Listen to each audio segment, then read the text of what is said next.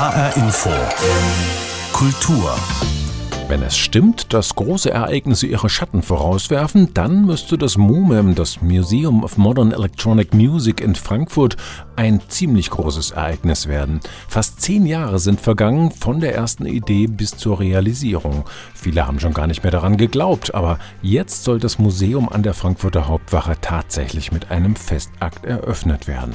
Eine Riesensache, meint Stefan Weil, einer der Initiatoren. Das, was wir da machen, wird, glaube ich, noch von vielen unterschätzt.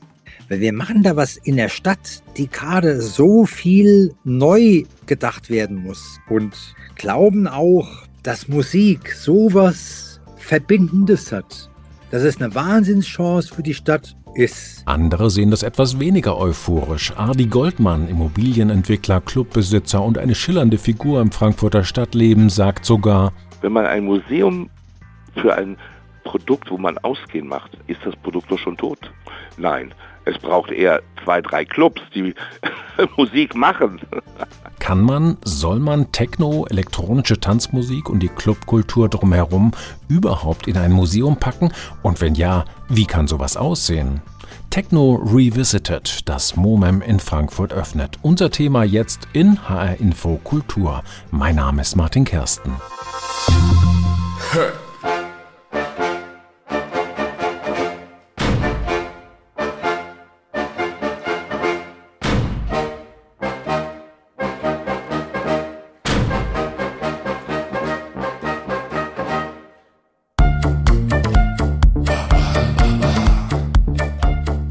So ging das damals los, 1986. Sven Fäth, der Junge aus Offenbach, landet seinen ersten elektronischen Clubhit mit seinen Kumpels Michael Münzing und Luca Anzilotti. Electrica Salsa platzt mitten hinein in die hedonistische Clubszene der 80er Jahre und das Rhein-Main-Gebiet ist ganz vorne mit dabei. Im Dorian Gray am Frankfurter Flughafen steppt der Bär. Fäth fällt dort schnell auf, auch mit seinen spontanen Tanzeinlagen am DJ-Pult. Der Sound of Frankfurt oder auch Techno, wie man bald sagen wird, macht sich auf den Weg an die Spitze der damals angesagten elektronischen Tanzmusik in Deutschland. Der Rest ist Geschichte. Und diese Geschichte, die soll jetzt erstmals in einem eigenen Museum ausgestellt, aufbereitet, zu neuem Leben erweckt werden. Ein ganz natürlicher Impuls, wir Menschen neigen halt zum Sammeln und Bewahren von wichtigen Erinnerungen. Aber wie sinnhaft ist das im Fall einer Clubkultur, die doch gerade vom gemeinsamen Erleben in der Menge, von Party, Bewegung und dem Rausch des Augenblicks lebt? Wir haben uns mal ein bisschen in der Szene umgehört. Ich finde es gut, weil es ist genauso wie Jazz und, und Rock'n'Roll und Blues und so weiter, ist ein, eine fast schon eigenständige Musik geworden, die einen Zeitgeist geprägt hat und auch ein Jahrzehnt. Ich bin schon immer in Museen gegangen die, und habe mir tote Saurier angeguckt und, und tote Maler und alles Mögliche und alles, was Geschichte ist, finde ich wichtig, dass man dafür Plätze findet, um, um, es weiter zu vermitteln an die nächste Generation. Sagt Jürgen Nosy Katzmann aus Südhessen, der damals Hits am Fließband geliefert hat mit Eurodance-Projekten wie Culture Beat oder dem Captain Hollywood Project. Die elektronische Clubmusik, ein toter Saurier? Naja, so hat Nosy das bestimmt nicht gemeint. Sein Kollege Chris Liebing aus Gießen, früher DJ im Frankfurter Omen und im Stammheim in Kassel, legt heute regelmäßig im Berliner Kultclub Berghain auf. Er hat noch eine andere Idee, wozu so ein Museum der Clubszene nützen könnte. Auf der einen Seite ist so ein, ein Aspekt in mir, sage ich, oh, kommen wir schon in ein Museum? Huh, ja. Auf der anderen Seite sage ich mir, wird langsam Zeit, dass es auch ein bisschen mehr in die Kultur der breiten Gesellschaft so ein bisschen mit reinkommt. Weil ich glaube, viele Leute, die jetzt nur in Theater oder zu Opern gehen, ja, die nehmen vielleicht unsere Kultur nur erstmal ernst, wenn, wenn sie sehen, da gibt es auch schon ein Museum drüber. Vielleicht hilft das auch. Also nicht, dass es irgendwie wichtig wäre, aber vielleicht sitzen solche Leute irgendwo in einem Parlament und entscheiden wieder über irgendwelche Sperrstunden und überlegen sich dann zweimal, ob wieder irgendwelche Freiheiten beschnitten werden sollen. Ähm, von daher ist es vielleicht irgendwo schon hilfreich, aber auf der anderen Seite ist es auch toll, jetzt nach 20, 30 Jahren, wenn man mal so ein bisschen sammelt, wo es eigentlich angefangen hat. Und wo Leute auch sich mal ein bisschen daran orientieren können, ähm, was ist eigentlich die Geschichte.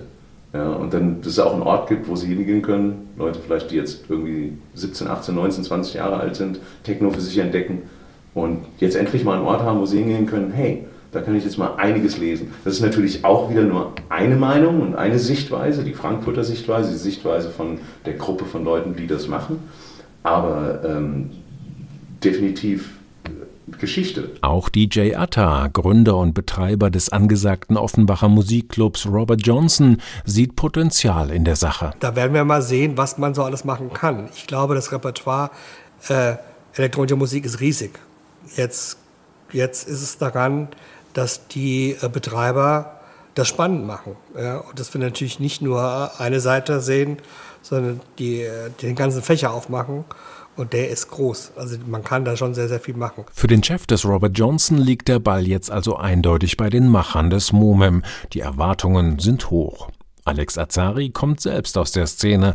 Mit dem MOMEM ist er zum Museumsdirektor geworden. Das Projekt ist jetzt sowas wie seine Lebensaufgabe.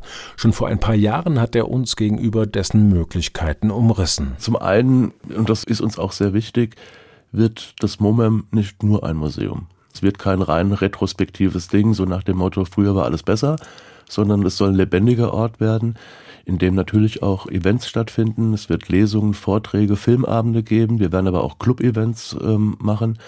Und es wird einen Akademiebereich geben, wo bekannte DJs, Produzenten ihr Know-how an die junge Generation weitergeben. Der Thaler hat ja diese Idee mit diesem Museum gehabt. Das gibt es auf der ganzen Welt noch nicht. Es gibt Museen für Rock, für Rock'n'Roll, für Punk, für alles Mögliche.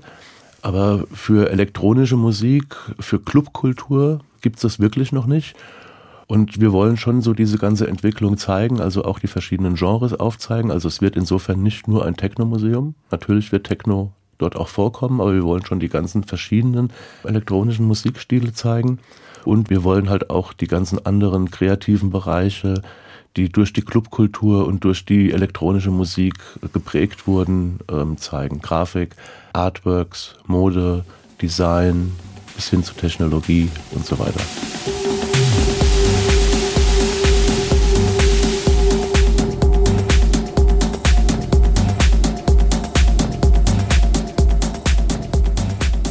Ich habe mich mit Stefan Weil zum Gespräch verabredet. Stefan Weil ist Grafikdesigner. Er hat damals mit seinen Entwürfen von Plattencovern und Fernsehens wie der Zeitschrift Frontpage die visuelle Ästhetik der Techno-Bewegung mitgeprägt und ist heute als einer der Geschäftsführer des renommierten Frankfurter Ateliers Markgraf am Design des Museum of Modern Electronic Music beteiligt.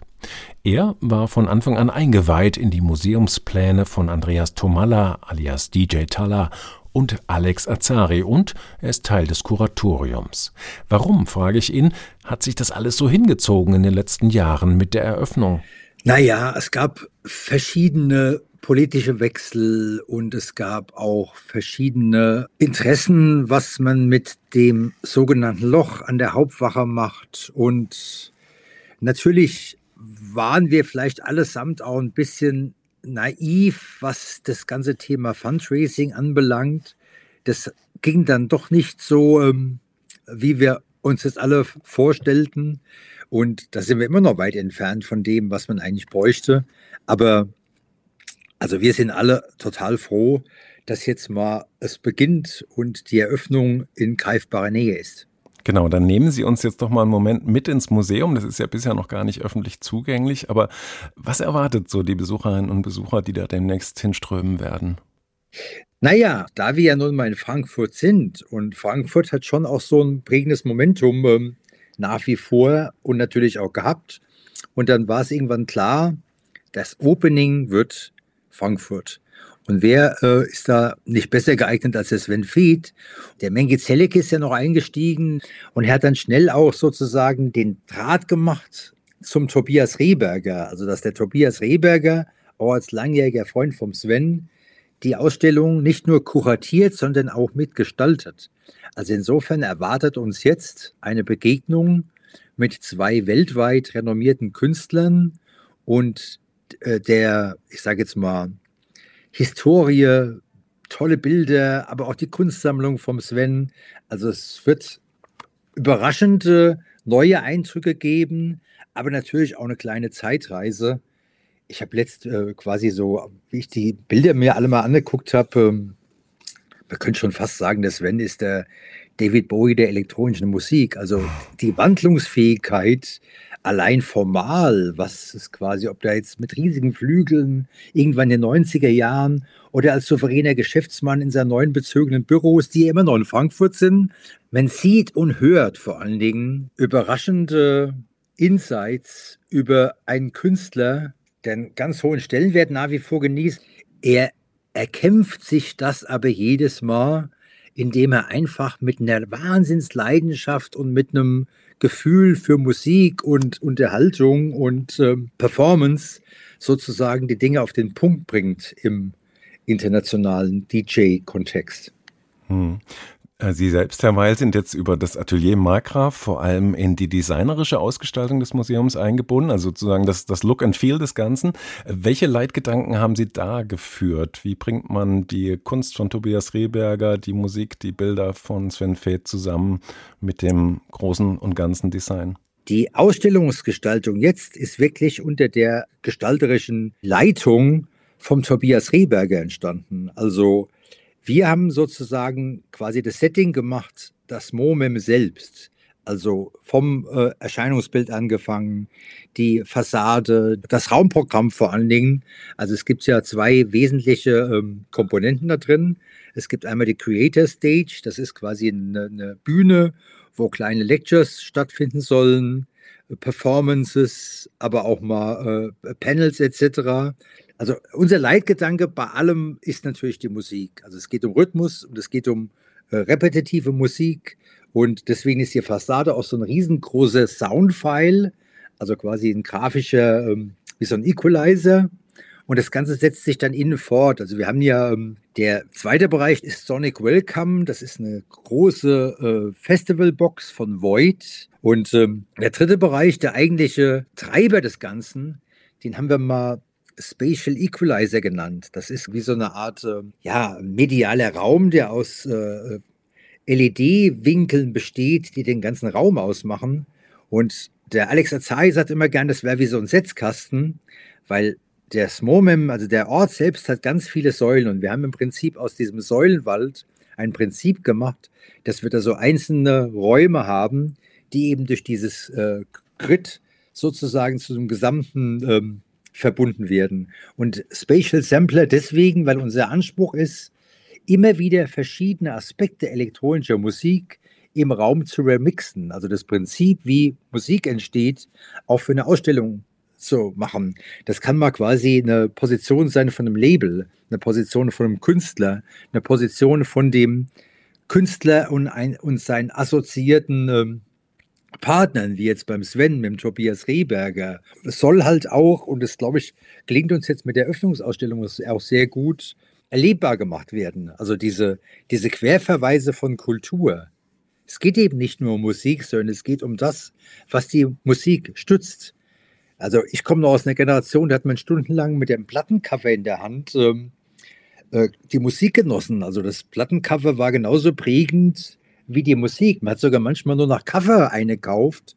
Und genauso ist es heutzutage mit, ähm, mit Bewegbild, dass man auf Instagram einen kleinen Loop sieht oder sonst was und der genauso viel ausmacht wie die Musik. Visuelle Aspekte sind immer ein sehr guter Unterstützer von Musik.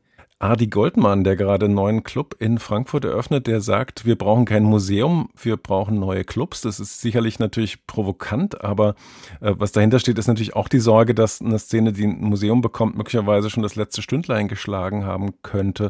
Äh, was sagen Sie zu dieser Aussage und vor allen Dingen, wie wollen Sie sich vernetzen zukünftig mit den anderen Playern in Frankfurt, die auf einer ähnlichen Ebene agieren? Also ich halte das für albern zu glauben, dass wenn was in einem Museum landet, es vorbei ist.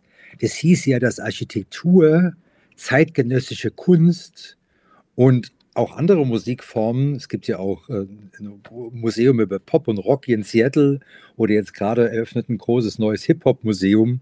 Also damit quasi einhergehen zu glauben, oh, jetzt gibt es ein Museum, jetzt ist diese Kultur tot. Also ich glaube, da hat jemand was grundsätzlich, finde ich, grundsätzlich nicht verstanden. Hm. Und dann gibt es andere, es gibt das Tanzhaus, wer ist das? Robert Johnson. Äh, ich denke ja, da, da ist auch geplant, dass sie die einbinden, also die lebendige heutige ja, ja. Clubszene in, in dieses Veranstaltungskonzept zu integrieren. Gibt es da Ansätze? Unbedingt, unbedingt. Also das Ganze ist ja quasi wirklich ein sehr offener Ort, der genau davon lebt. Also quasi der Anspruch ist ja wirklich so eine Art, ich sage jetzt mal auf der einen Seite wirklich so das Mekka der elektronischen Musik zu werden, auch weltweit anerkannt und natürlich auch lokal anerkannt und eine ideale ähm, Plattform bietet für eben all die Clubs. Also es geht nie, es geht nie und never Momem against, sondern Momem als quasi ähm, Melting Pot. Und da sind die Clubs wichtig. Das ist von zentraler Bedeutung. Sagt Stefan Weil. Die Clubbetreiber in der Region werden es vernommen haben und das MOMEM gegebenenfalls an seine Worte erinnern. Stefan Weil aus dem Führungskreis des MOMEM, des Museum of Modern Electronic Music, das jetzt in Frankfurt seine Tore öffnet. Sven Feth wird vor Ort sein und selbst auflegen an der Hauptwache nach einem offiziellen Empfang und einer Feier in der Paulskirche. Die Stadt Frankfurt, so lesen wir daraus, hängt dieses Ereignis doch recht hoch und knüpft große Erwartungen an das Projekt. Wenn es nach DJ Sven Feth und seinem aktuellen Track geht, dann gibt es auf jeden Fall Grund zum Feiern.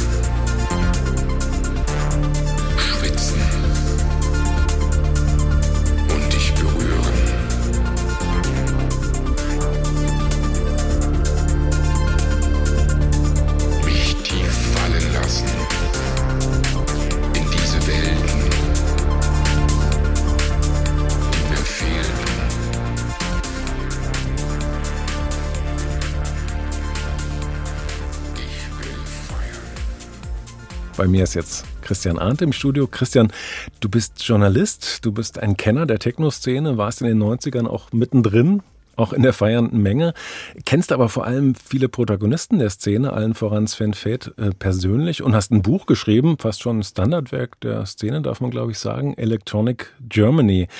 Erstmal hallo. Hallo. Wenn man so die Reaktion jetzt kennt auf die Eröffnung des MOMEM, die ja jetzt wohl tatsächlich unmittelbar bevorsteht, das reicht von Euphorie über, oh, schauen wir mal, bis hin zu offener Ablehnung. Du hast auch mit vielen Protagonisten der Clubszene gesprochen in letzter Zeit. Wie ist da so die Haltung diesem MOMEM gegenüber? ich würde mal sagen, abwartend. Ähm, also ich glaube, die meisten Frankfurter oder auch Ex-Frankfurter Protagonisten, wie zum Beispiel Chris Liebing, freuen sich, dass dieses Museum jetzt kommt, drücken den Machern auch die Daumen. Äh, aber ich sag mal, es gibt auch eine gewisse Skepsis, denn die erste Pressekonferenz fand fast genau vor sieben Jahren statt, 2015. Sehr vollmundige Ankündigungen. Dann gab es Finanzprobleme, politische Querelen und jetzt dann Corona und jetzt ist es wohl wirklich soweit. Und ich glaube, viele lehnen sich jetzt erstmal zurück und warten ab, was denn da jetzt wirklich kommt. Also das heißt, es geht, wird wahrscheinlich sehr stark die Herausforderung sein, zu gucken, wie man die bestehende, die lebendige, die gegenwärtige Clubszene in dieser Stadt und ein Stück darüber hinaus auch integriert in das ganze Konzept. Ja. Ja, ich glaube, da sind die größten Vorbehalte. Also ich habe neulich sehr lange gesprochen mit Matthias Morgenstern, ähm, ein wirklich ja absolut super engagierter Clubmacher. Äh, sein Club heißt Tanzhaus West, ist auch relativ bekannt. Und der Matthias sagt halt, äh, dass die, die Populärkultur in Frankfurt so stiefmütterlich behandelt wird, ja, mit einem Topf von 90.000 Euro pro Jahr und davon geht noch die Hälfte für irgendein äh, Stadtmagazin drauf, was alles völlig in Ordnung ist, aber es wird halt einfach viel zu wenig getan. Und da sieht er eine Diskrepanz zwischen einerseits dem MOMEM, was ja doch mit erheblichen Fördermitteln, wenn auch Darlehen, äh, in die Stadt jetzt äh, gepflanzt wird und der stiefmütterlichen Behandlung der Clubs und da klafft eine Lücke, die er gerne geschlossen sehen möchte. Das wirft er aber gar nicht so sehr den Momem-Machern vor, sondern eher der Stadtpolitik. Das Seltsame ist ja, wenn man mit den Machern spricht, dann heißt es, die Arme sind weit ausgestreckt. Wir wollen in die Szene, wir wollen mit allen kooperieren, wir wollen gemeinsame Projekte in dieser Stadt auf die Beine stellen? Also ist es dann letzten Endes ein Kommunikationsproblem oder ist es schlicht der Neid? Geht es am Ende ums Geld? Ich glaube nicht, dass es im Grundzug eine Neiddebatte ist, sondern es ist eher halt vielleicht eine Verwunderung und man nimmt halt auch Azari und Konsorten so ein bisschen in die Verantwortung. Also wie gesagt, es gibt halt sehr, sehr vollmundige Ankündigungen aus dem Jahr 2015, die haben sich dann immer weiter. Und je länger etwas dauert, und dann steht da ein Schild draußen, hier eröffnet bald das erste Museum für äh, elektronische Musik. Äh, äh, dann wird natürlich in der Szene geredet und je weniger man hört, desto größer steigen die Erwartungen und vielleicht auch teilweise enttäuschte Erwartungen. Und da, mhm. glaube ich, ist das Problem, dass man vielleicht früher in den Dialog hätte gehen müssen. Auf der anderen Seite kann ich natürlich auch verstehen, dass man erstmal das Ding auf die Welt bringen will bevor man äh, sozusagen das Baby dann tauft und, und, und rumreicht und dass jeder mal da äh, äh spielen darf. Dafür muss es ja erstmal existieren. Nun muss man eins sagen, das MOMEM liegt ja wirklich in absoluter Vorzugslage. Also Hauptwache, das ist das Stadtzentrum von Frankfurt, an, an eine belebte Meile, direkt auch mit der Nase sozusagen auf der Zeil. Und äh, wie groß sind die Erwartungen der Stadtverantwortlichen, dass dieses MOMEM in Zukunft die Innenstadt neu belebt, also zu einem echten Treffpunkt macht mit kulturellem Leben und nicht bloß äh, als Konsumtempel? Das war ja zumindest von Anfang an Teil des Konzepts, was jetzt auch äh, sozusagen der Magistrat nochmal bestätigt hat. Da wird also auch nochmal ein bisschen Geld in die Hand genommen von Seiten der Stadt, den Platz insgesamt schöner zu gestalten. Man erwartet sich, eine Innenstadtbelebung und man versucht jetzt sozusagen die, die, die Party People im positiven Sinne zurück in die Stadt zu holen und dort Dinge zu veranstalten, die einen gewissen Magnetismus haben und die dann vielleicht auch wieder auf die Clubszene ausstrahlen. Wer weiß das? Und welche Erwartungen hättest du an ein funktionierendes und mit Leben gefülltes MoMEM? Also welche Art von Projekten müssten die künftig deiner Meinung nach anstoßen? Es muss ein integrierender Ort sein. Ja, es muss ein Ort sein, der, äh, der lebt. Ja, man kann es sich vorstellen wie so ein Switchboard bei so einem alten analogen Synthesizer, wo du überall halt so kleine Stecker reinsteckst und, mhm. und bunte Kabel miteinander verbindest. Das wird eigentlich die, die Aufgabe sein, Leute miteinander zu vernetzen. Da müssen Workshops stattfinden, Vorträge, Diskussionen. Da kann aber auch mal eine Masterclass stattfinden, die dann Einblicke geben in ihre Arbeitsweise. Äh, und natürlich auch ein ganz normaler, gechillter Clubabend, der sich dann auch auf diese den sogenannten Trichter in der Hauptwache so ein bisschen erweitert und die, die, das Stadtpublikum auch so ein bisschen mitnimmt. Dann schauen wir doch mal ein bisschen konkreter auf die Ausstellung selbst. Wir alle haben es ja noch nicht wirklich gesehen, also da ist jetzt auch ein bisschen Mutmaßung dabei. Aber welche Informationen hast du? Was werden wir vor allen Dingen sehen können? Also ich habe sowohl mit äh, Tobias Rehberger gesprochen, der die Ausstellung ja kuratiert, und äh, Sven ist ja auch Kunstsammler und hat auch einige Rehberger Arbeiten in seiner Sammlung. Und eine davon, also es wird zwei geben, eine davon habe ich schon mal gesehen, die heißt Agony und Ecstasy. Das ist ein riesengroßes äh, Lichtobjekt, das sich tatsächlich, äh, wie Sven selber sagt, auf ein Gespräch bezieht, was er mit Tobias hatte wie bei so einem Vexierbild äh, wechseln dann diese beiden Worte Agony, Ecstasy, ne? also Leiden und Ekstase. Äh, äh, und das sind die beiden Pole des Nachtlebens, die, die da ausgemacht werden, vielleicht auch nach einer sehr langen Nacht. Also das ist eine Arbeit, auf die man sich sicher freuen kann. Äh, eine weitere Arbeit, die Sven persönlich auch sehr, schätzt, ist Cocoon 1 von Andreas Gurski. Und Gurski kennt man ja als Fotograf extrem großformatiger, äh, großformatiger und ja auch immer montierter arbeiten. Also keines seiner Fotos ist ja authentisch so fotografiert, wie es ist, sondern er bearbeitet digital, vervielfacht, multipliziert, macht also aus einem ohnehin schon großen Bild ein, ein unendliche Massen von Menschen. Das wird man auch sehen. Und dann wird man natürlich auch äh, Fads eigenes äh, Arbeitsmaterial, nämlich ungefähr 1000 Platten, ein mhm. DJ-Set.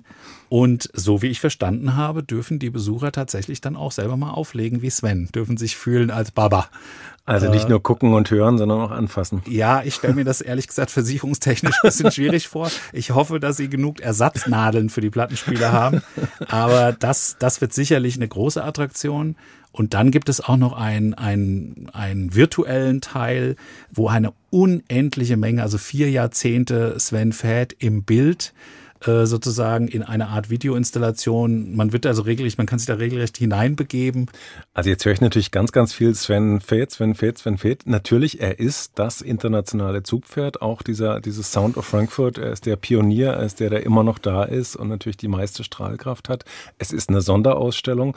Trotzdem die Frage, ist es ein kluger Schachzug gewesen, da so auf das sozusagen Offensichtliche, das Naheliegende zu setzen zu Beginn? Also wenn man jetzt es ein bisschen spitzfindig sagen will, dann war es natürlich eine Notlösung, denn ursprünglich war mal was anderes geplant. Hm. Die Ausstellung, die äh, eigentlich das MOMEM eröffnen sollte, die ist jetzt in Düsseldorf zu sehen, ist übrigens auch sehr spannend und interessant. Elektro von Kraftwerk bis Daft Punk. Aber ehrlicherweise hätte die wahrscheinlich räumlich fast gar nicht reingepasst in das MOMEM. Und deswegen finde ich es eigentlich ganz gut. Der, der Spiritus äh, der Loki, wenn man so will, äh, der, der Spirit of the Place, der ist dann schon da. Und insofern macht es absolut Sinn, auch ein, eine Frankfurter Persönlichkeit dort erstmal auf das Podium zu stellen Sven hat es verdient, äh, sicherlich, hätten es andere auch verdient, aber natürlich durch seine sehr lange Karriere und den Impact, den er halt hier gemacht hat, ja, und er ist ja Goethe-Plakettenträger, er ist 40 Jahre DJing, hat er gerade gefeiert, er hat zwei legendäre Clubs, äh, das Omen und das Cocoon in Frankfurt, bespielt, besessen, geprägt. Insofern finde ich, das geht es schon in Ordnung. Sagt Christian Arndt, Journalist, Technokenner, Buchautor und Kollege, darf ich an der Stelle dazu sagen. Und auch, dass wir beide uns demnächst hier wieder treffen wollen und die ganze Techno-Szene, die Geschichte vor allen Dingen auch der letzten Jahrzehnte, Fokus Hessen, Fokus Frankfurt, mal ein bisschen aufrollen in einer lockeren Serie. Sehr, sehr gerne und vor allen Dingen wollen wir auch nach vorne gucken, glaube ich, so ein bisschen, denn da gibt es ja auch ein paar Neuigkeiten dann.